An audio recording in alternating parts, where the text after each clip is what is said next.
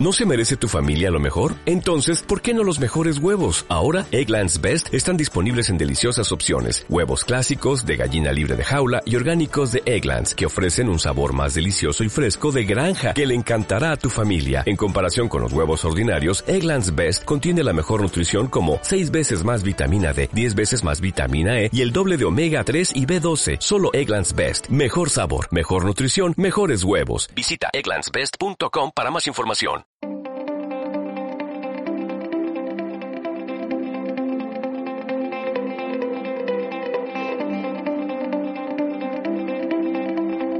La tecnología con Pablo Trinidad y Fran Blanco.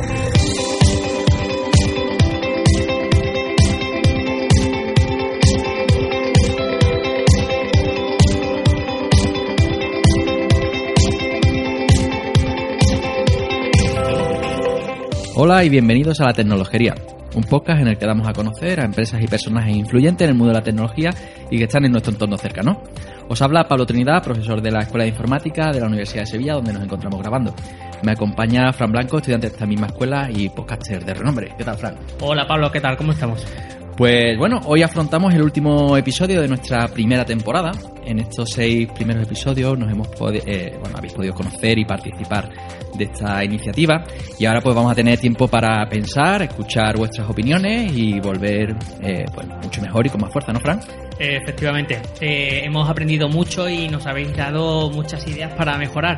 Y si queréis saber qué nos deparará el futuro, solo hace, hace falta que nos escuchéis hasta el final. Vamos a ello. Vamos.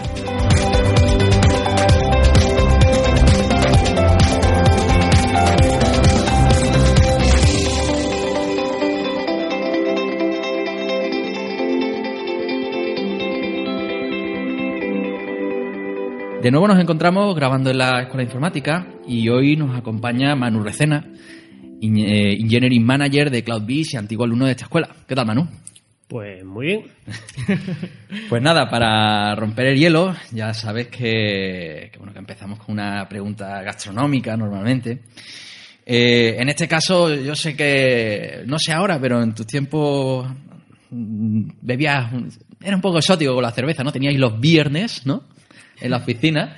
Ah, sí, eso es una costumbre que creo que va a haber que retomar porque últimamente la, la hemos perdido, pero sí que los viernes solíamos dedicarlo a que cada, cada uno de los que estábamos en la oficina, pues bueno, teníamos la sana costumbre de que tenía que traer algún tipo de cerveza distinta. Empezamos con las nacionales, después algunas de, de importación y lo que sí era una excusa perfecta para que de todo el que venía a visitarnos le obligamos que viniese con unas cervezas para al menos una para todos los que estábamos allí en la oficina. Pues venga, una recomendación. Ah, bueno, eh, últimamente estoy bebiendo Paulaner bastante. eh, bueno, bastante, que mal queda lo de decir que uno está bebiendo bastante cerveza, pero hombre, sí que es cierto que Paulaner es una de mis favoritas. Y sí que suelo pedir ah, Sapporo, que es eh, cuando Una suelo japonesa, ¿no? en japonés, una cerveza japonesa que suelo, normalmente suelo pedirla en los sitios de sushi, etcétera, etcétera, la suelen tener, pero bueno, es muy comercial también se puede comprar en muchísimos sitios. Muy bien, muy bien. Pues, eh, Tomamos ¿eh? notas, a ver, para Sí. probarla. Esa no la conozco yo, así que es buen, es buen momento para probarla. Bueno, eh, Manu, pa- para saber dónde vamos a ir encauzando poco a poco esto, mm, vamos a empezar por, por el principio, como, como siempre se dice. Eh, ¿A qué se dedica CloudBees? Ah, bueno, ah, CloudBees es una empresa que, bueno, aparte de generar eh, su propio modelo de negocio basado en sus productos, más allá de cuál sea estos productos, tiene, bueno, la idiosincrasia y las características que tiene es que su modelo de negocio eh, tiene una gran dependencia de uno de los, para mí, uno de los principales proyectos open source probablemente de los 10 últimos años, por diversas razones, que es Jenkins Project. Y bueno, pues obviamente una de las características fundamentales que todo el mundo asocia un poco a CloudBees es que es la empresa, digamos, que está detrás de, de Jenkins, aunque eso no es la realidad. Es una de las empresas que obviamente está invirtiendo muchísimo dinero ah, y muchísimo tiempo, muchísimos recursos en lo que es el proyecto open source y es cierto que sus productos se basan en, en Jenkins, pero podemos encontrar un montón de, de otros proyectos y otros casos muy similares, veas el caso de Drupal, veas el caso de Tipo 3 o otros proyectos open source, donde ha habido empresas que han empezado a trabajar alrededor de un proyecto open source y han desarrollado un modelo de negocio. Genial, genial.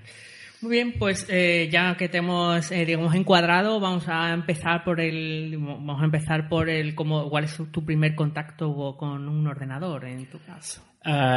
Creo recordar que mi primer contacto con un ordenador fue gracias a mis tíos, que normalmente cuando íbamos a visitarlos en periodos como los que se aproximan ahora eh, de Navidades, etcétera, mi tío tenía por allí en casa, si mal no recuerdo, un Commodore 64 y fueron creo que mis primeros contactos y lo típico de pequeño que ves algo, te gusta y te obsesionas con ese tema y lo único que quieres es papá, papá, mamá, mamá, mm. quiero un ordenador. Y luego creo que fue con siete años o algo así cuando me compraron el un Astram 1512 que todavía conservo en casa de mis padres y bueno, ya después de eso pues vinieron, vinieron otros. ¿Y qué hacías con, ese cacharro? Pues mira, tuve muchísima suerte porque eh, yo soy de, un pueblo de, la, de Málaga, que bueno, es un pueblo que bastante pequeño, San Pedro Alcántara, al lado de, de Marbella, donde, bueno, parece extraño pensar que allí había una academia de informática donde había gente que más allá de eh, enseñar lo que se solía dar por la contabilidad, programas de gestión que había por aquella época, eh, tuve la suerte de que una de las personas que trabajaba en aquella academia, que recuerdo perfectamente, su nombre era Carlos, que venía de Ronda, Ronda está como unos 47, 48 kilómetros de, de San Pedro, venía todos los días a trabajar y era, eh, digamos, pues lo que hoy se conoce como un programador de verdad, de estos que tuvo que aprender sin, sin buscar en Google y que tuvo que aprender a base de leer libros, de visitar bibliotecas y de preguntar a gente. Y dio la casualidad que él decidió montar un pequeño grupo con gente que eh, muy dispar, gente bastante más mayor, gente más pequeña, un, un pequeño grupo de clases de programación. Y empecé a programar GW Basic. Entonces tuve la suerte, bueno, no sé si la suerte o no, pero mi principal atractivo y mi principal uso del ordenador era empezar a, a, programar. nunca me llegaron a traer los, juegos, de hecho nunca he, dedicado mucho tiempo a lo que son los videojuegos, aunque sí he dedicado tiempo, pero no más allá de curiosear simplemente. Así que ese, digamos, ese fue mi principal eh, uso que le empecé a dar a los, a los ordenadores. Genial. Y entonces, bueno, ¿y por qué estudiaste ingeniería informática? Ah, principalmente porque pensé que era el mejor la mejor manera de venir de donde venía, como he contado antes, de un sitio donde, bueno, tuve, la mucha, tuve mucha suerte de poder optar a esta, opción que os he dicho, que pues siendo un pueblo pequeño era complicado. La referencia en aquel momento era irte a la universidad a, estudiar y pensar que allí iba a coger el conocimiento que, que se necesitaba. No digo que no sea así, pero bueno, esa fue mi primera opción de intentar terminar la EGB, terminar mi, el instituto, eh, porque yo soy de los que fue al instituto y, hizo BUP y CO, eh, mi selectividad, y luego, bueno, pues en lugar de optar probablemente por la capital de Málaga, que había, eh, estaba en la Universidad de Málaga y ya había estudios de informática allí, pues decidí venirme a Sevilla, básicamente porque mi padre también estudió arquitectura aquí en Sevilla y, bueno. Por continuar, ¿no? Por continuar un, un poco la, la tradición. Genial, perfecto. Eh, bueno, parece que desde que comenzaste a estudiar, eh, comenzaste a estudiar por aquí por la escuela, eh, también estuviste en paralelo con desarrollo web, tengo entendido. ¿Cómo fueron tus primeras experiencias con el mundo laboral? Mi primera experiencia con el mundo laboral vino porque fui alumno interno de uno de los departamentos de, la Universidad de Sevilla, eh, de Arquitectura y Tecnología de Computadores. No sé si el nombre ha cambiado, espero que no. Sí, sí, ah, Hay cosas que no cambian. ya veo, ya veo. Ah, y resulta que, bueno, pues mis prácticas básicamente ahí fueron intentar echar una mano para gestionar una base de datos que se quería eh, llevar a cabo y fueron mis primeros pasos con, digamos, con algo que tuviera que ver con tecnología web, porque yo realmente venía de, de programar eh, eh, de, programar de programar en C y C++ haciendo temas de eh, sobre todo temas de representación gráfica y bueno pues fue mi primer contacto con el mundo web y luego a raíz de ahí pues lo típico que creo que había muy poca gente por aquella época programando en PHP y creo que era la versión 1 todavía de PHP y a raíz de ahí me ofrecieron que si quería dar un curso bueno, a partir de un curso, otro curso, otro curso, otro curso, etcétera, etcétera. Y bueno, pues no sé, supongo que uno le ve el encanto a esto de que te paguen por hacer algo que te gusta. Así que. Esa fue la primera. Y después la primera habría una segunda y una tercera. Y al final, pues decidiste abandonar la carrera, ¿no? Eh, sí, bueno, no me gusta decir que abandoné la carrera. La congelaste. ¿eh? Sino que poco a poco dejé de hacer uso de la escuela en el sentido, en el sentido de yo, yo tengo muy buenos recuerdos de hecho eh, cuando me había habéis venido a recogerme a la entrada de la escuela uno siente nostalgia yo he pasado aquí mucho tiempo y creo que eh, bueno, está mal que lo diga, pero creo que he sido de las personas que cuando ha estado en la escuela he, procurado intentar enriquecerla organizando eventos, siempre que se me ha llamado he intentado participar eh, contando mi experiencia, etcétera, etcétera.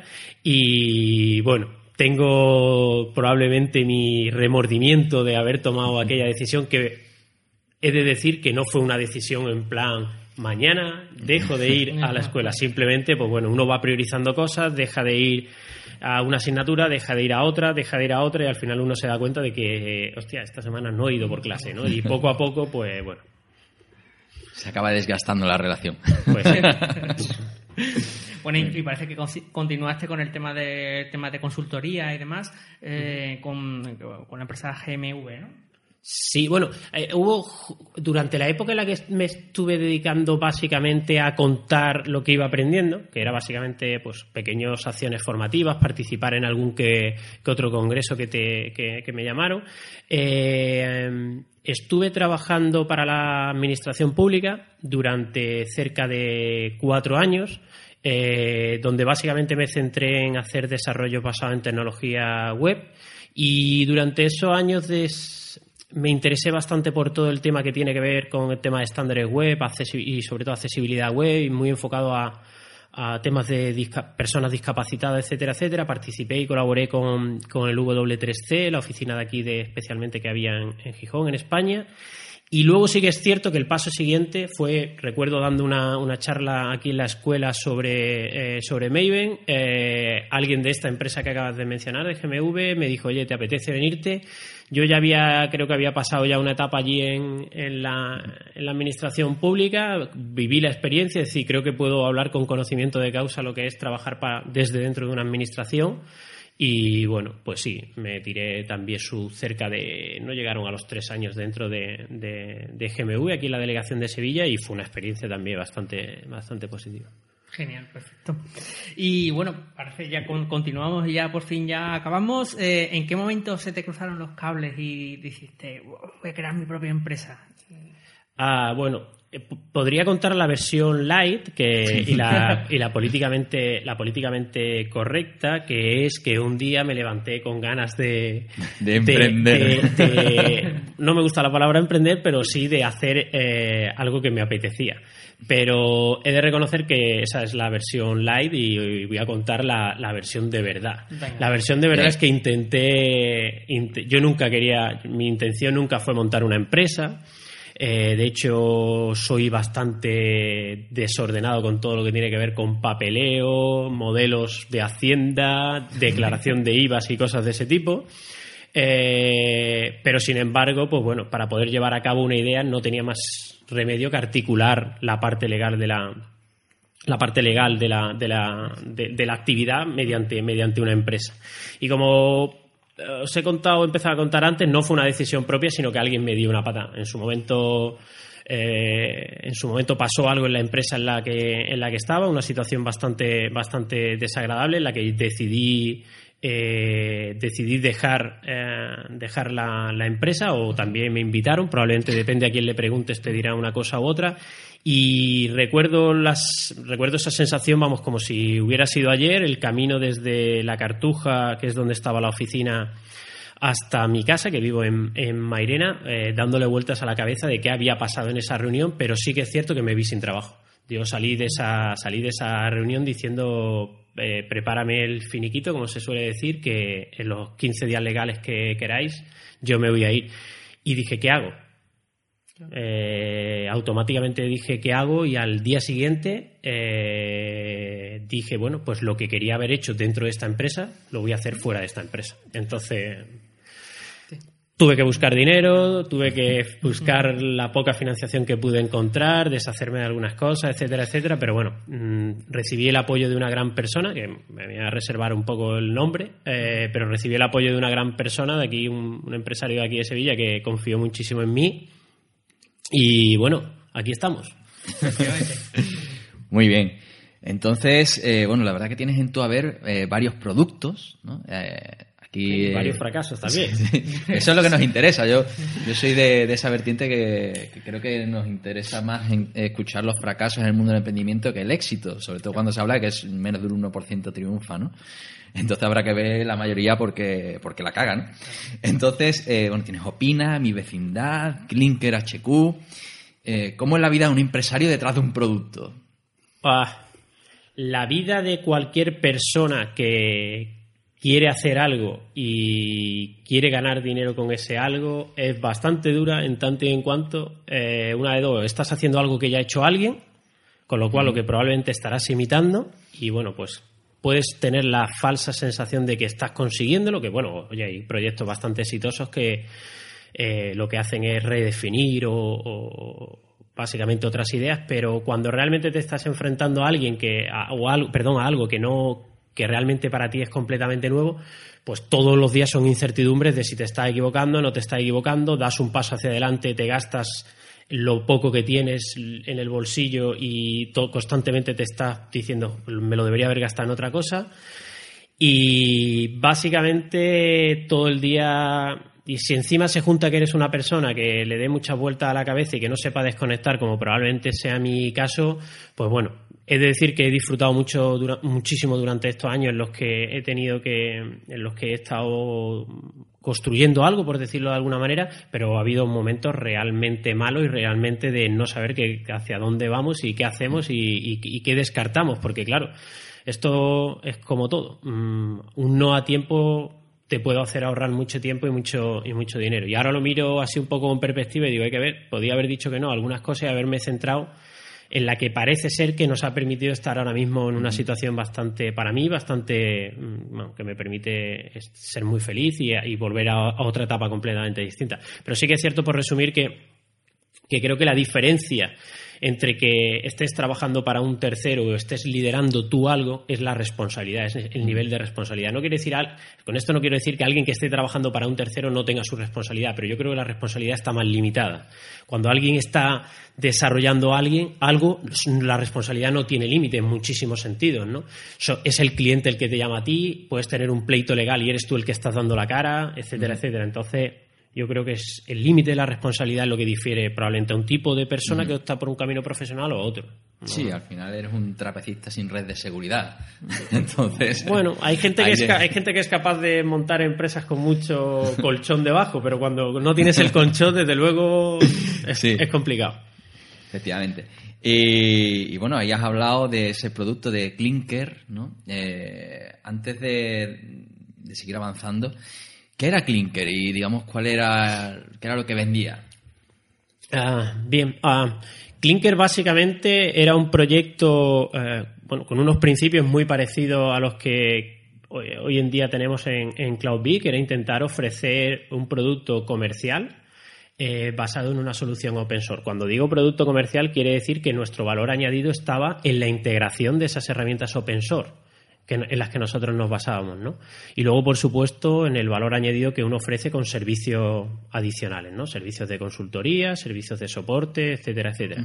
Entonces, nosotros lo que queríamos intentar construir con, ah, con Clinker es una solución que permitiera a las empresas, pequeña y mediana empresa, poder gestionar el ciclo de vida de su desarrollo de software, ¿no? Que, pues bueno, desde gestionar sus repositorios de código fuente, porque es lo más fácil de entender o por lo que básicamente empieza casi cualquier proceso de, de desarrollo de software, hasta gestión de proyecto, entendiendo, bueno, gestión de proyecto, pues temas de Insue Tracker, planificación, milestone, release, etcétera, etcétera, y luego una serie de herramientas que permitieran llevar a cabo cierto tipo de prácticas que parece que en el mundo de la ingeniería del software están funcionando, ¿no? Pues toda la parte de integración continua, inspección de código, despliegue continuo, etcétera, etcétera, ¿no? Entonces lo que hicimos fue intentar montar un producto basado en soluciones open source que estaban reconocidas. Hubo, hubo un análisis previo de para qué elegir para cada una de las cosas, es decir, qué elegir como sistema de control de versiones, qué elegir como herramienta de gestión de proyectos, qué elegir como solución de integración continua. Y básicamente lo que hicimos es intentar resolver un problema que las empresas no tenían resuelto en caso de que quisieran montarse lo mismo con las mismas soluciones. Es decir, si yo me descargaba Redmine o me descargaba Jenkins y los instalaba, pues el primer problema que iba a tener era, más allá de cómo configurarlos de una forma óptima para crecer y para soportar carga, era cómo resolver todo el tema de la gestión de identidad, el tema de gestión de permisos, etcétera, etcétera. Entonces, Clinker lo que el valor añadido que daba era la integración, más allá luego de esos otros servicios adicionales de soporte que nosotros ofrecíamos. Entonces, bueno, evidentemente era un atractivo para ciertos clientes que durante los seis años que existió el producto lo han usado. Efectivamente, pues te, quitas de, problemas como el mantenimiento de esos sistemas, el, tema del single sign-on que tenía, es decir, un, solo eh, usuario y contraseña para acceder a todas las plataformas. Eh, no, yo me confieso que fui usuario de Clinker durante un tiempo. Es más, aquí en la escuela estuvimos usándolo para algunas asignaturas. Eh, con la inspección de código, con Sonar, que, la verdad que, que Frank lo recuerda con cariño. ahí mi querido software Sí, sí.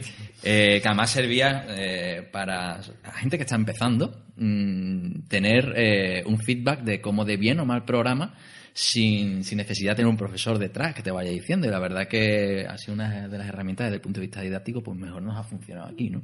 Sí, la verdad que sí. sí. Eh, entonces, bueno, ahora llega el momento en el que Clinker pues resulta atractivo para CloudBees, ¿no? Y bueno, ¿cuál ha sido el proceso de integración con, con CloudBees? Ah, bueno, hay ciertas cosas de la experiencia CloudBees eh, Clinker que mm, sería complicado explicarlas, ¿vale? Eh, no porque haya ningún tipo de, bueno, sí que los hay obviamente, de acuerdos de confidencialidad de cómo se ha producido el proceso, pero eh, no toda la información está en mi mano como para poderla contar, entonces prefiero no contar ciertos detalles. No porque quiera ocultar nada, ¿eh? que no, es una cuestión de ocultar nada, sino básicamente porque si el, podcast estuviera otra persona no me, no me, importaría.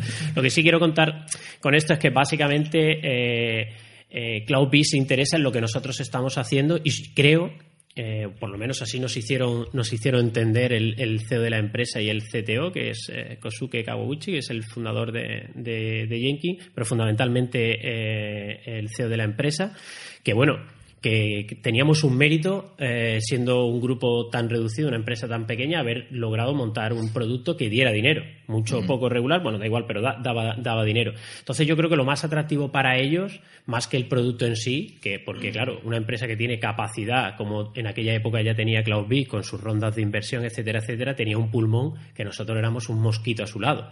Pero bueno, tú sabes que un mosquito durante una noche puede dar mucho por saco, ¿no? Entonces, bueno, ellos prácticamente en Europa pues tendría sus clientes, nosotros ya teníamos algunos clientes, teníamos algunos clientes fuera y dentro de España teníamos algún cliente importante como consultoras, eh, telco, etcétera. Teníamos eh, no clientes directos a banca, pero sí a través de las consultoras nuestro producto estaba, estaba siendo usado. Y lo que sí es cierto es que yo creo que el principal atractivo que nosotros fuimos para ello era el, el, el no me gusta usar la palabra el talento, éramos nosotros. Yo creo que el principal producto eh, lo que ellos quisieron realmente quedarse era, era, el equipo, ¿no? Entonces, luego ya un poco con el paso del tiempo, no sé si alguien de, mis jefes estará o no estará de acuerdo, pero bueno, eh, básicamente creo que hemos sido parte de una estrategia que ha tenido la empresa de crecimiento. Porque, hombre, yo ahora lo miro hacia atrás y en su momento, pues nosotros éramos un pequeño grupo de, de personas, ellos se ofrecieron a montar aquí un pequeño equipo, a mantener el equipo, obviamente, y sin embargo, pues al poco tiempo decidieron, me mandaron, me comunicaron que querían seguir que, hacer crecer el equipo. Es decir, que creo que éramos parte de una estrategia de, bueno, pues, eh, oye, ¿en qué parte del mundo vamos a montar algo? Oye, pues esta gente ya tiene esto, pues mira, es perfecto, nos quitamos a un pequeño player eh, del medio, eh, es difícil, parece que no, pero es muy difícil conseguir a gente eh, con conocimiento muy específico en determinadas herramientas open source. No lo sé en el mundo comercial porque nunca me he movido en el mundo eh, del software eh, privativo, en pues, tecnología de Microsoft, Salesforce o cosas, Oracle, cosas de este tipo, ¿no? Pero sí que es cierto que para ellos contratar a gente era complicado y ahora yo lo he vivido también que es bastante, bastante complicado. Dijeron, pues yo creo que perfecto. Tenemos allá gente, ellos dicen que tienen capacidad. Una de las cosas que nos preguntaron era bastante rocambolesca, era eh, vosotros allí en Sevilla, no sé si es que no sabían situar a Sevilla dentro del, dentro del, dentro. Allí, bueno, el tema de poder contratar a gente, claro, yo creo que para ello, eh, a nosotros como percibo que nos ven es, eh, bueno, España es Madrid y Barcelona. Es decir, si no estás en Madrid y Barcelona, no estás en ningún sitio. Entonces, para ellos su principal duda es cuántas universidades tenía Sevilla, eh, cómo de cerca estaba la otra universidad ah, más cercana, a lo mejor voy a ser el caso de Málaga, eh, medios de transporte, cómo de fácil es hacerle una oferta a alguien a Madrid que se quiera venir. Pero claro, yo automáticamente reaccioné y les vendí Sevilla como la ciudad perfecta en el sentido de tiene un tamaño muy cómodo, el precio de la vivienda es todavía asequible en comparación con capitales como Madrid y Barcelona, cualquier sueldo que se ofrezca aquí va a ser siempre más competitivo, 10 euros en Sevilla te van a rendir más que 10 euros en Madrid y Barcelona, vamos a poder contratar a gente con una cierta facilidad. Y bueno, ellos creo que fueron viendo los resultados y dijeron, go ahead. tira, tira, tira hacia, hacia adelante. Y bueno, pues como os digo, creo que nosotros fuimos el producto que realmente comprar, no tanto, no tanto Clinker, ¿no? Muy bien, ¿y ahora cuál es tu rol? Pues mira, al principio, como cuando alguien entra en una empresa, te- tú sales completamente de tu, de tu zona de, de confort y, y esto ya lo he contado alguna que otra vez. Yo no es que hubiera salido de mi zona de confort, yo es que me tiré de mi zona de confort y llegué a, a tener la sensación, ah, llegué a tener la sensación de que no sabía absolutamente nada cuando empecé los primeros días a trabajar en CloudBee. Tenéis que haceros a la idea de que uno de mis compañeros de trabajo dentro de mi, de mi equipo, porque había varios equipos dentro del departamento de ingeniería, por aquella época, bueno, la empresa eran sesenta y tantas personas, hoy ya somos cerca de, de 200, concretamente 198 y cuatro personas que trabajan a tiempo parcial. En aquella época, una de las personas de referencia en mi equipo fue uno de los project leads de, de NetBeans. Eh, hay otras personas dentro de mi empresa que tienen un conocimiento que abruma cada día que trabajas con, eh, con ellos y me sentí que lo poco que sabía, que no sé si era mucho o poco, era insignificante.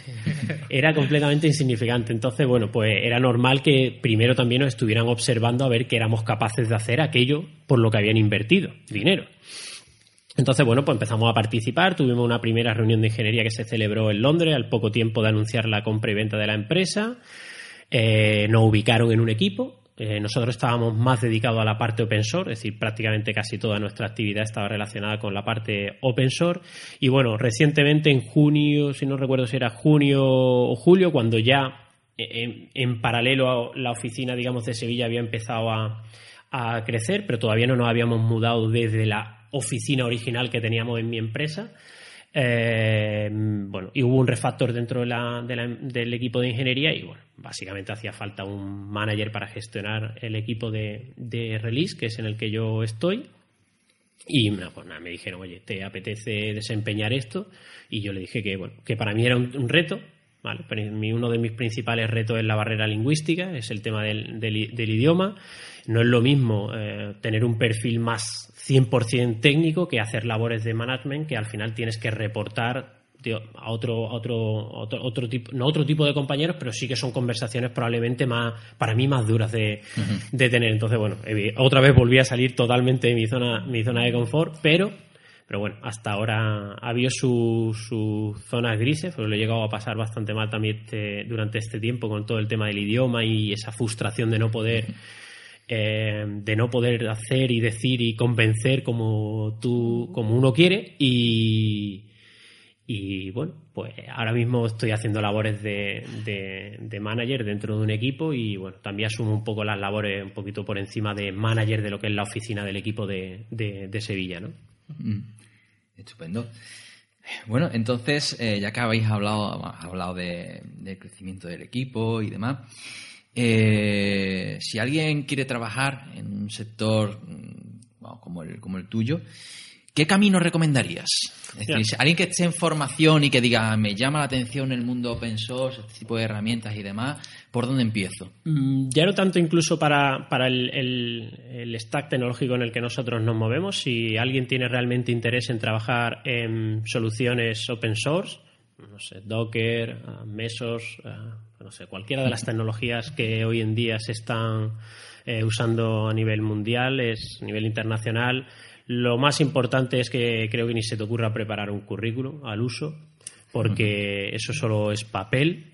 Y creo que un link a un thread de un- una lista de correo puede llegar a valer más que cualquier carrera que tengas o probablemente un pull request en, en GitHub o en, cualquier eh, otra, uh, otra comunidad de, de, desarrollo puede llegar a ser más, más importante que, que, un currículum. Por lo tanto, si realmente te apasiona una determinada herramienta, una determinada tecnología y quieres trabajar para las empresas que están, están detrás de esa empresa o esa tecnología, lo más importante es que cuando vayas a tu entrevista lo único que tengas que hacer sea dar tu username dentro de esa comunidad y la persona que estará, que está, probablemente que esté delante de ti, sabrá buscar si esa persona ha contribuido realmente algo de valor o no. Y yo creo que es la mejor manera de ver el trabajo de una persona porque no está condicionada. No está condicionada por una pregunta, no está condicionada por, un, por una prueba técnica que te puedes llegar a poner nervioso, no estás condicionado absolutamente por nada. Has sido tú durante meses aportando a un proyecto open source en tus ratos libres, con la total comodidad, con la total libertad, con recibiendo crítica. Es muy importante cómo reciba las críticas en una revisión de código de cualquier proyecto open source. Entonces, el camino en ese sentido está muy claro. Creo que lo tengo muy, muy claro que debe ser, debe ser ese. Estupendo. Eh, entonces ya vemos que, busca más un, perfil personal que de persona. Bueno, que muchas veces detrás de esos proyectos parece que tienes que tener un conocimiento técnico, que se supone cuando tú contribuyes a un proyecto de este tipo. Pero hay una parte que creo que se olvida, y que es eso de la relación con la comunidad, ¿no? El ser capaz de trabajar con un equipo eh, que a veces no le ve las caras, y que están en distintas partes del mundo, que, eso cómo lo lleva, lo de tener un equipo que trabaja en tantos sitios al mismo tiempo. Pues imagínate si al tema de la barrera lingüística eh, le suman la barrera cultural. Eh, no recuerdo exactamente el número, pero creo que CloudBeast tiene gente en 17 países del mundo. cuando hablas con alguien en Estados Unidos, su carácter y su forma de de entender una gracia o, un comentario es totalmente distinta desde Boston al norte de Carolina o a Texas. Y si hablas con alguien de Irlanda es totalmente distinto al de un alemán, ¿vale? Entonces hay que ser lo más aséptico posible y ser consciente de que las bromas que hacemos en Sevilla no encajan o en el sur de España no encajan exactamente igual que las que encajan las que encajan allí. Eh, he de reconocer que eh, he vuelto a vivir en esta o estoy viviendo en esta en esta nueva etapa eh, algo que he reafirmado durante mucho tiempo y es que la gente reclama poder trabajar en remoto pero no todo el mundo sabe trabajar en remoto. Trabajar en remoto requiere una disciplina que si no la tienes te hace eh, degradar con el paso del tiempo en cuanto a tu motivación, en cuanto a tu implicación, etcétera, etcétera, etcétera. Entonces, es muy importante pues que si vas a trabajar en remoto para cualquier empresa, ya sea en alemana, Estados Unidos o cualquier parte del mundo, eh, lo primero que tienes que plantearte es, ¿tú estás preparado para levantarte por las mañanas y trabajar solo y que tu única comunicación sea a través de herramientas de chat, veas el caso de HitChat, Slack o cualquier herramienta de este tipo, listas de correo, eh, Skype o Google Hangout o cosas de este tipo? Si es sí, pues adelante, pero si es no, planteatelo porque llega a ser bastante duro. Nosotros tenemos una suerte de que aunque tenemos que trabajar con gente de un de varias partes del mundo, balanceamos mucho eso porque en la oficina de Sevilla estamos ya 16 personas. Entonces, en nuestro día a día yo no tengo la nunca he tenido la percepción de estar trabajando en remoto. Obviamente, CloudBee está generando una serie de centros de trabajo, que son las oficinas que está, que está construyendo. Pero luego hay un montón de gente, especialmente los primeros eh, miembros de esta, de esta empresa, la, gente que empezó a trabajar en esta empresa, que sí que están totalmente distribuidos. Entonces, CloudBee, digamos que ha balanceado eso. ¿Vale? Ha balanceado un poco la gente que trabaja desde fuera con intentando montar grupos eh, centros de trabajo, ¿no? Llámese oficina o llámese lo que sea, ¿no? Eh, entonces yo no tengo nunca, no he tenido nunca esa, esa sensación. Sí he tenido la sensación de la barrera cultural y la barrera lingüística. Esa la tengo todos los días y de hecho recientemente vivió, bueno, pues situaciones a lo mejor un poco tensas que, que bueno, que se suplen porque este tipo de empresas asumen dentro de todos sus gastos de infraestructura que tienen que cada cierto tiempo hay que verse. De hecho, hace unas pocas semanas tuvimos una reunión de, eh, que se celebró aquí en Sevilla, un poco con la excusa de que ellos vinieran a ver la oficina nueva aquí en Sevilla y de conocer Sevilla. Eh, tuvimos una reunión de ingeniería. Y es curioso como cuando trabajas cara a cara con una persona, pues todo se ve totalmente de una, de una forma completamente distinta, incluso la, la barrera lingüística, porque el simple hecho de la gente que somos muy efusivas hablando y gesticulando con las manos, pues bueno, pues parece como que te entienden hasta mejor. Dices, hostia, mi inglés parece que está mejorando. No, no, tu inglés no está mejorando. Lo que pasa es que estás señalando con el dedo a la pizarra, ¿no? Entonces, en ese sentido, pues eh, no tengo la sensación de estar trabajando en remoto, pero mi, mi- si me permití el consejo para los que se planteen trabajar en, en remoto, que parece que todo el mundo lo demanda, como que eso parece el futuro, es no todo el mundo está preparado para, para trabajar en, en remoto para una empresa. Sí, algunos piensan que eso es eh, trabajar en pijama. Sí. Y, y eso lo primero que tienes que hacer, sobre todo si trabajas desde casa, es vestirte como si fueras a trabajar. Si no, empieza Tu- una degradación. Sí, ducharte, eh, asearte, salir a, a tomarte tu desayuno y después empezar tu jornada de trabajo igual que harías si estuvieras en una oficina. Abrir la ventana, importante ventilar. Abrir la ventana, efectivamente, efectivamente. Muy bien, muy bien. Bueno, pues ya hemos hecho un repaso importante por la situación actual. Eh, pero viendo un poco el, el cómo has llegado hasta ahí, y, y ya que abandonaste, bueno, congelaste la carrera y estamos aquí. Es una pregunta recurrente. Eh, ¿Qué porcentaje de tu yo actual cree que se lo debes a tus estudios y qué al resto de cosas que hiciste alrededor y que te buscaste por tu cuenta? Ah, yo creo que a mi estudio le debo absolutamente cero.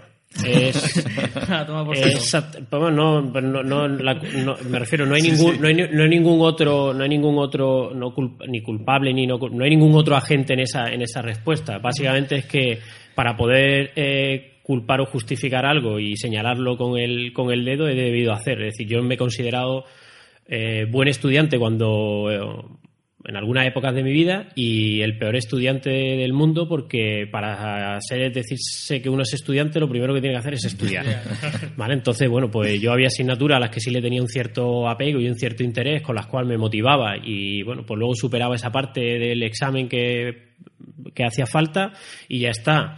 Sí que es cierto que también me desencantó muchísimo desde el principio. Es decir, yo entré a lo mejor en un año donde los estudios de informática creo que estaban en un periodo de transición bastante fuerte. Básicamente de escuela de, bueno, perdón, de facultad de, de, informática- de estadística. De, informa- informática y estadística Y- del 98. y estadística para- segundo, se- Era el segundo año del plan de estudios, con lo cual aquello.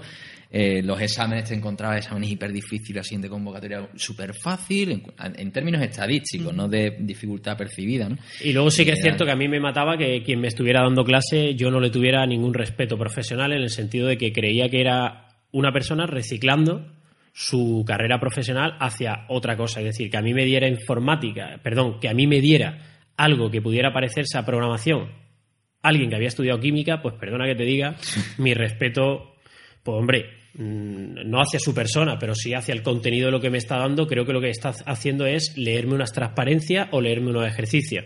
Entonces eso me, de verdaderamente me desmotivó y no es una cuestión de arrogancia de que eh, lo que me estuviera contando por, por, por mi experiencia previa yo conociera parte de lo que estaban dando, sino simplemente porque te dabas cuenta realmente que era eh, que lo que me estaba dando lo, lo tenía en la biblioteca o lo podía tener en cualquier en cualquier libro. Entonces eso sí que me mató así. Yo no me considero un estudiante de, de informática, pero vamos. Y por eso te lo pregunto, porque aquí somos malotes con eso.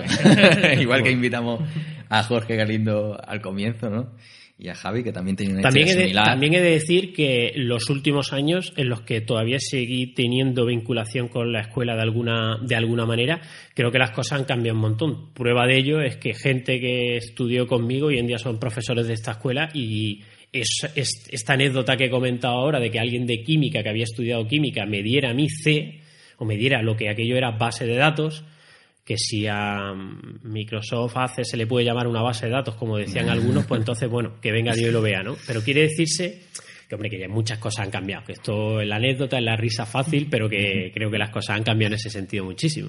Pues bueno, eh, con esto me obligas a adelantar una pregunta, que es que ¿en qué crees que la universidad debe cambiar, digamos, para adaptarse a mejor a las necesidades de no del mercado en general, sino de tu mercado, es decir, en tu realidad actual? ¿Crees que la universidad te os da lo que buscáis? Bueno, eh, el principal problema que esto obviamente es generalizar y al generalizar eh, es- es- voy, a, voy a equivocarme, ¿no? Voy a errar, ¿no? Pero hombre, yo creo que la universidad debe preparar a profesionales eh, para satisfacer una demanda que haya en la calle. No para decir que tiene un currículum de, carreras profesionales, ¿no? Entonces esto me parece que es algo que nos diferencia bastante de Estados Unidos, ¿no? Mm, sinceramente, pues que hoy en día se siga estudiando filología de no sé qué, llame filología asterisco, vamos a un wildcard ahí, pues hombre, yo no sé cuántas salidas profesionales hay de eso, más allá de opositar, ¿vale? Entonces, creo que lo primero que deberían plantearse, especialmente con las carreras, que es de todos conocido, no hace falta recurrir a datos de estadísticas ni nada, pero hay ciertas carreras técnica, eh, véase el caso de no sé, aeronáutica, véase el caso, por ejemplo, de informática, véase arquitectura, arquitectura obviamente no es una ingeniería, pero carreras que se conocen que pueden llegar a tener una cierta, una cierta demanda y están demandadas por la sociedad, deberías preguntarte que las empresas que son las que están generando el negocio, cuáles son sus necesidades. Esa comunicación empresa-universidad yo creo que se dice que se tiene, pero realmente, realmente no se tiene. Yo, hombre, eh, todavía no sé cuántas veces he tenido que usar una, función de Fourier en mi, en mi carrera profesional. Lo importante no es que yo sepa eh, calcular hoy en día una derivada o, calcular una integral. Lo importante es que para mí lo que realmente siempre me ha, me ha, me ha servido es saber que si algún día necesito ese conocimiento, saber dónde hay que recurrirlo. Yo creo que esa es la, la realmente la lo que uno realmente necesita. No saberlo, pero sí más bien dónde tiene que recurrir para, para conseguir la informática. Había, recuerdo que había una asignatura, que por cierto nunca probé, eh, que era cálculo numérico, ¿vale? Eh, y es cierto que era una asignatura que todo el mundo odiaba, ¿vale? Porque era una asignatura más al principio de la carrera de matemática. Entonces, entrar el primer año y ver tocar el ordenador muy poco, como todo el mundo decía. Solo teníamos C y C++ en segundo, que era IP1 y IP2, ah, y, y, todo al final física y mucha matemática. Sin embargo, pues para mí cálculo numérico era bastante, algo bastante útil. El problema fue que quien me lo contó no me lo contó bien, pero por ejemplo, el que yo pudiera interpolar algo, pues bueno, cuando la gente ve moverse algo por la, por la pantalla con un movimiento mínimamente suave, es muy probable que detrás de ese movimiento haya una curva de Bézier, un spline, etcétera, etcétera. Entonces, lo más importante no es que yo a día de hoy me acuerde cómo calcular la matriz. Lo más importante es que sepa que detrás de eso es probablemente hay un fundamento matemático y hay que saber a ir, ir a dónde es. Para mí el fallo está que el docente que yo tuve delante no supo motivarme del uso que yo le podía llegar a dar el día de mañana a ese conocimiento. Y bueno, pues todavía estoy viendo a ver en qué momento yo he necesitado conocer ciertas cosas de física cuando realmente lo que está demandando las empresas que generan trabajo son ingeniería de software. Entonces creo que lo que necesitamos es una carrera de ingeniería del software. No ingeniería informática. Para ingeniería informática va a meter temas de microcontroladores y temas de hardware, etcétera, etcétera, y de protocolo, pues eso crea una disciplina completamente distinta. Sí, ya la tenemos, ya desde aquel plan de estudios pues sí que se ha diversificado. Sí, sí, por eso digo que creo que las cosas han cambiado mucho. yo, Hablo, de lo que me justificó a tomar mis decisiones en aquel momento, ¿no? Claro, lo que pasa es que aquí nos encontramos con profesiones que no tienen carrera asociada y carreras que no tienen profesiones asociadas. Entonces, bueno, que yo creo que, que eso sigue siendo un mal endémico después de toda la reforma en que, bueno, que ahora se, se, vuelve a plantear el volver a cambiar carreras y demás, ¿no? Eh, bueno, entonces ya por terminar un poco con, con esta sección, eh, y haciendo un poco de autocrítica, si tuvieras el DeLorean y pudieras retroceder pues 10, 15 años en el pasado, elige tú la fecha, y pudieras decirle algo a tu yo del pasado, ¿qué le dirías? Bueno, a mi yo del pasado le diría que hubiera terminado la carrera, porque al mi yo del pasado eh, creo que le gustaba, eh, porque era vocacional lo que estaba, lo que estaba haciendo y creo que una de las cosas que hice realmente, realmente mal fue no haber no haberme sentido parte pues de un grupo de gente con los que hacer los años estudiantiles mm, eh, como más venideros, ¿no? Yo hablas con la gente y la gente habla de las anécdotas de, de haber ido, bueno, pues hacían botellones, hacían cosas de ese tipo. Uh, no, no por esa parte, pero hacías actividades con la gente. Yo, si, me, si me dices que te mencione a tres personas de, con los que compartiste algunas asignaturas, creo que no te podría decir a tres, porque verdaderamente conocía muy poca gente. Entonces yo creo que a mi yo del pasado sí le diría que se integrase más. Obviamente para integrarse tienes que ir a clase, ¿no? Pero bueno, básicamente diría que creo que mi, tanto mi yo del pasado como el de ahora, ambos mm, seguimos viendo esta profesión como algo vocacional y creo que en su momento me cerré una puerta de haber terminado la carrera y bueno, pues puesto a pedir, le diría que la terminara y sí es cierto que le diría que la terminara y pediría volver a estar donde estoy ahora. En ese sentido cambiaría, cambiaría muy poco, pero me gustaría poder decir ahora que soy ingeniero, cosa que no puedo decir. Bueno, para compensar, ¿no? Después de decir de no acabar la carrera, ahora papo, ¿no? Ahora un poquito de pomada. un poquito por aquí, otro por aquí. Bien, bien. Bueno, pasamos a otro, a otro apartado de la, de la entrevista y en este caso vamos a algo más personal. Eh, ¿Cómo, en tu caso, cómo organizas tu tiempo? Uf, soy un desastre. Eh, eh, soy un auténtico, un auténtico desastre y ahora eso se ha incrementado oh, aún más por un sencillo motivo y es porque, bueno, una de la, de la que es una obviedad, obviamente, eh, perdón, que es una, eh, una, obviedad el hecho de que es una empresa distribuida geográficamente en distintos usos horarios. Eh, tenemos que tener reuniones en nuestras dailies y tenemos que intentar solapar esos uso horario. Eso me hace empezar con un uso horario normal y natural aquí. A lo mejor pues empiezo a trabajar no sé, entre las ocho y media y las nueve. Mm, suelo sacar a mi perro antes, desayunar, voy a la oficina, etcétera, etcétera. El problema es que termino mi uso horario y empalmo con, y continúo con otro uso horario. Pero bueno, es decir que como eh, lo hago con, con gusto, no hay ningún problema. Pero ante para poder dar una respuesta a la pregunta que me has hecho, soy un desastre organizando mi tiempo. Yo no distingo, en su momento no lo distinguía, ya cuando ya estaba en mi empresa, la diferencia entre un lunes y un viernes o un viernes y un sábado, básicamente porque en aquella época todo, todo, todo el día tenía la sensación de que me faltaba tiempo, de que si no hacía algo la empresa no iba a ir bien o no íbamos a poder terminar una determinada release por eh, en circunstancia. Entonces siempre como que me faltaba tiempo y siempre tenía esa ansiedad de quiero más, quiero más tiempo, quiero más tiempo para hacer más cosas. Ahora, aún no teniendo ese peso, porque obviamente pues ahora soy el un trabajador más dentro de una dentro de una empresa, no quita que siga queriendo hacer muchas cosas, porque eso creo que va con el carácter de las personas y al final pues dedico mucho tiempo. Tengo la suerte de que la persona que, me acompaña en mi vida eh, me ha conocido así y lo respeta, pero hombre, sí que es cierto que es muy difícil, es muy difícil compaginarme porque vida social vamos a decir que tengo que tengo cortita. Sí que es cierto que cuando la tengo suelo desmadrar bastante, ¿no? Pero la, tengo cortita. Claro que sí, que aprovechar, sí que sí. Y bueno, ¿y en algún sistema de productividad? No. Caos. La productividad es por muchas eh, ideas que haya, que haya intentado. Mira, he, de contarte que ayer me acosté pensando en una situación que había pasado uh, hora antes eh, logré dormir porque estaba reventado de, toda, de todos estos días atrás, que he estado eh, bastante estresado con algunas cosas y caí reventado. Pero he de decirte que a las 5 de la mañana mis ojos se hicieron así y tenía dos opciones, o levantarme y sacar al perro y llegar a la oficina a las 6 de la mañana, o levantarme, ponerme a trabajar y irme a la oficina como una persona medianamente normal, habiéndome levantado a las 5. Efectivamente, hice lo segundo, primero porque estaba lloviendo y no podía sacar al perro, entonces tuve que esperar. Pero sí que es cierto que soy, como te he dicho, muy malo para, para organizar mi, para organizar mi, mi tiempo. Pues nada, Pablo, tenemos un mal ejemplo, ya podemos acabar aquí, ¿no? Nos vamos. Sí, sí, este hoy tenemos al malote de la primera temporada.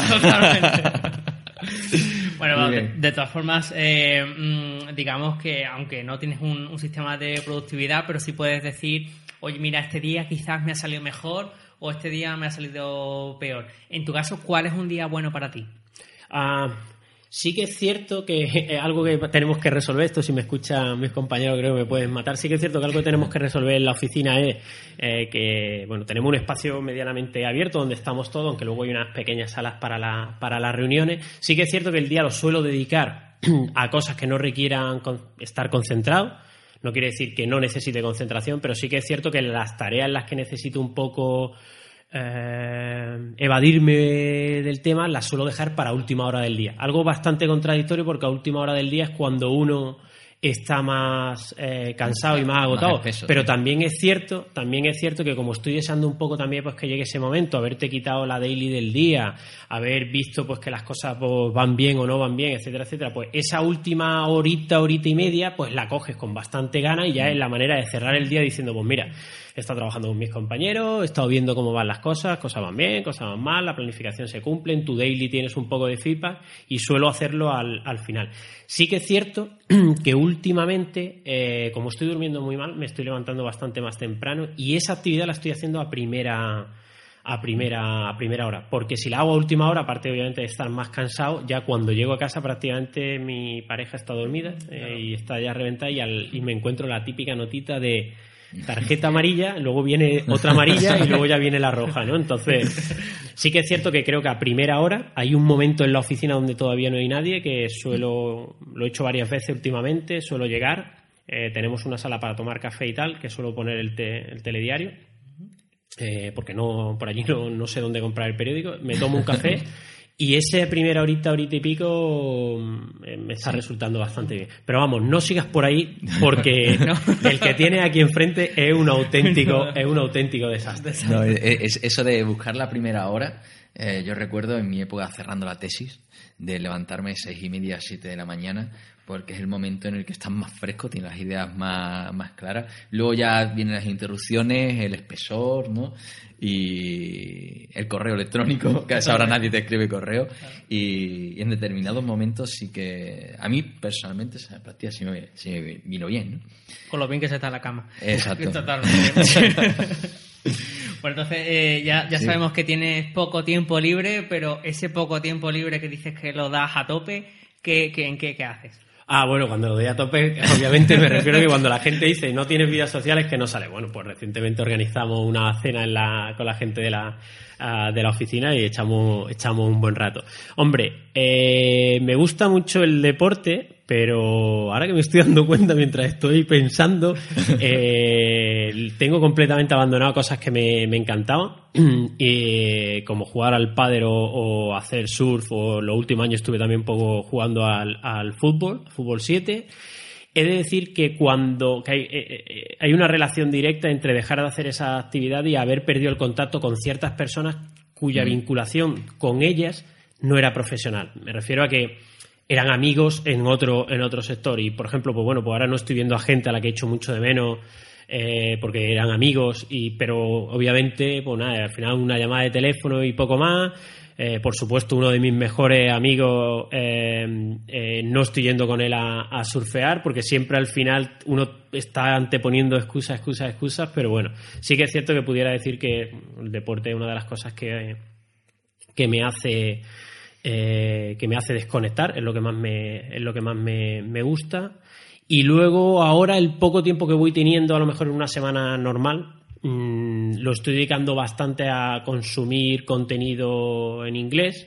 No realmente porque me apetezca, porque para mí ver una serie, cualquiera de las series que se están emitiendo, bueno, que están ahora de moda y tal, supone un desgaste, es decir, que me duermo, me suelo dormir, me suelo dormir, pero sí que es cierto que, bueno, pues también estoy dedicando bastante tiempo y, bueno, y me, de- me, me va de bastante del, del, del día a día.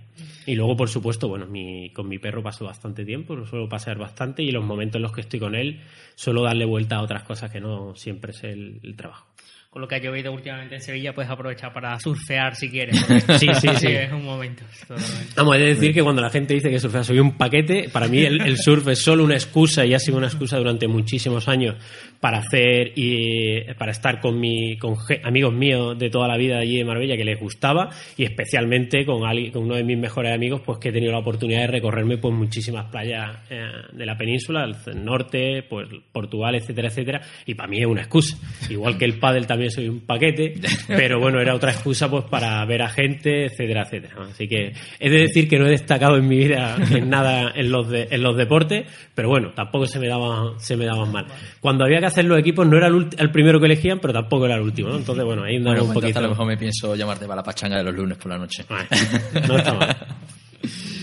Muy bien, entonces ya que has dicho que te duermes viendo cosas en inglés, de lo ¿qué es lo que ha hecho que no te duermas últimamente? ¿Hay alguna serie o alguna película que digas, la recomiendo? Bueno, ahí en, en casa tenemos tenemos una guerra creada desde hace bastante tiempo. Hay series que vemos series que vemos los dos. Eh, y luego hay otras series que solo veo solo, solo veo yo. He de decir, no me importa reconocerlo, que soy un fan número uno eh, de series como Felicity, este tipo de este tipo de este tipo de series o de Anatomía de Grey, este tipo de series, ¿vale? Pero últimamente, bueno, esas las veo yo por mi, por mi cuenta, mi pareja no, no, no, la, no, le, no le gusta y bueno, luego hay otras que vemos en, común, pues ya sé, el caso del Juego de Tronos y todo este tipo de, todo este tipo de series, pero sí que es cierto que bueno, a mí todas esas series me, me, me gustan. Muy bien. Bueno, pues hemos hecho un recorrido bastante amplio sobre, sobre tu historia, ¿no? Hemos visto el, el progreso desde de empezar con unos pequeños proyectos, luego a crear tu propia empresa casi de rebote, ¿no? Y acabar pues integrar una empresa en CloudBees y ahora pues estar en un nuevo frente eh, como es el tener una oficina aquí en España. Esperam- esperemos que la próxima entrevista te la podamos hacer en inglés, con un inglés fluido y que cuentes chistes y todo. Bueno, yo, yo he, he- he- he de decir que me conformo con que me entiendan y, y he de decir que mi mayor reto no es eh, tener un inglés fluido, sino poder discutir en inglés, porque a mí soy bastante vehemente hablando y, y- y el hecho de no poderlo hacer en inglés es algo que es estoy totalmente sin pie y mano, entonces oh, mi frustración todos los días crece mucho. Estupendo. Pues, pues bueno, como comentamos al principio, este es el final de la primera temporada, eh, la que hemos pretendido pues que conozcáis a empresas y personas en nuestro entorno cercano y que esperamos que os hayan inspirado, que os hayan interesado y que os hayan hecho pasar un rato agradable.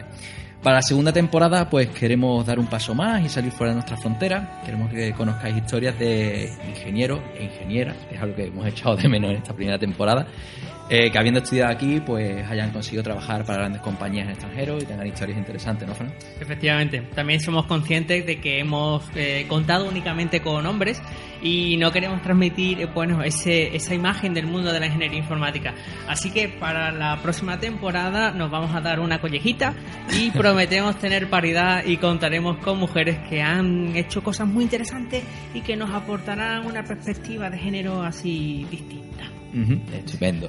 Entonces, bueno, para traer estos invitados de fuera, pues vamos a necesitar pues un presupuesto importante, ¿no? Por supuesto, Entonces, un, manejo de pasta. Claro, los billetes de avión de primera clase no, no son baratos, entonces cualquier- cualquiera que nos quiera patrocinar, pues aquí somos todos. ¿no? Totalmente. Bueno, pues ya iremos dando noticias a través de, de los distintos de los distintos medios. Antes de recordarnos de qué forma pueden contactarnos, queremos agradecer a, a Manu que haya echado aquí el rato con nosotros y bueno, nada, esta es tu casa para cuando quieras volver. Un placer. Genial, pues eh, recuerda que puedes eh, contactar con la tecnología pues, entrando en la web tecnologería.com. Eh, puedes suscribirte en, iTunes y en iBox buscando la tecnología o puedes seguirnos en Twitter y en Facebook como tecnología. Y, ah, por cierto, y mandarnos un correo a hola arroba tecnologería.com donde nos puedes contar cositas. en Sí, recomendarnos gente que traer, Sí. nuevas secciones, nuevos programas. mensajes de apoyo a mi persona porque mi ortodoncista ha decidido ponerme más gomas todavía en la, Sí. en la ortodoncia y cada vez hablo peor en la, en la tecnología. Por favor, apoyadme. eh, Sí, yo creía que te habías caído en una caja de gomas, pero no. No. Pues nada, muchas gracias por estar ahí y nos vemos en la segunda. Temporada. Hasta luego.